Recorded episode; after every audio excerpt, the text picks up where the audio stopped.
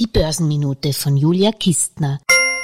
Ja, der Geldesel der Woche ist für mich der Elektroautoproduzent Rivian, der am 10. November in den USA an die Börse ging und nach wenigen Handelsstunden schon knapp 100 Milliarden Dollar wert war.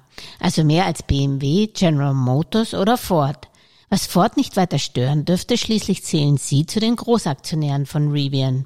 Der Preis ist in jedem Fall zu heiß für schwache Nerven wie mich, wobei ich als Amazon-Aktionär zwangsläufig auch in Rivian investiert bin.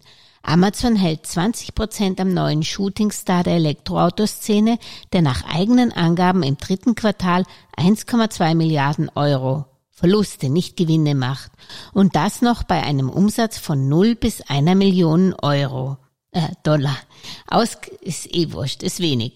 Ausgeliefert werden nämlich die ersten 55.400 vorbestellten E-Pickups erst Anfang Januar 2022 bis Ende 2023.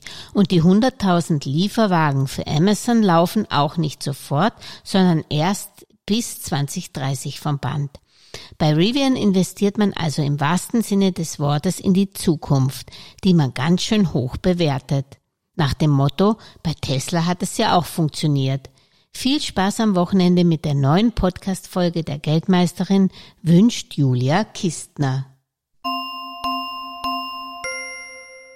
Alles Gesagte ist nur die persönliche Meinung von Julia Kistner und daher keine Anlageempfehlung und keine Rechts- und Steuerberatung. Für Verluste, die aufgrund von getroffenen Aussagen entstehen, übernimmt die Autorin Julia Kistner keine Haftung.